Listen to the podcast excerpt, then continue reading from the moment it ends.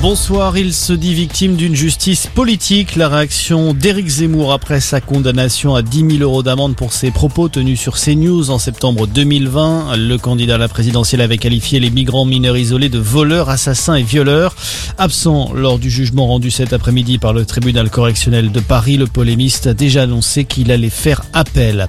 Plus d'un an après la disparition de Delphine Jubilard, peut-être un nouvel espoir. Des fouilles sont en cours à Cagnac-les-Mines dans le Tarn où la jeune femme habitait. Elles vont durer plusieurs jours. Les recherches se concentrent près d'une ferme qui a brûlé il y a quelques mois, un lieu évoqué à plusieurs reprises par le mari, Cédric Jubilard, notamment à sa nouvelle compagne. Un principal suspect dans cette affaire est incarcéré depuis juin. Il continue de clamer son innocence. Dans l'actualité également, ce sera leur deuxième mobilisation en une semaine. Huit syndicats de l'éducation appellent à une nouvelle journée de grève jeudi, toujours dans leur collimateur, le gouvernement et sa gestion de la crise sanitaire. Les annonces faites la semaine dernière, notamment le recrutement de 8000 contractuels jusqu'à juillet, n'ont visiblement pas réussi à calmer la colère chez les enseignants et les parents d'élèves.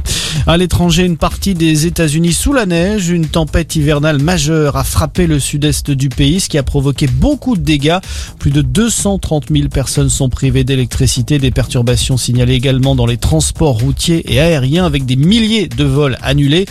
Plusieurs États ont déclaré l'état d'urgence. C'est le cas de la Caroline du Nord plus de 30 cm de neige sont déjà tombés.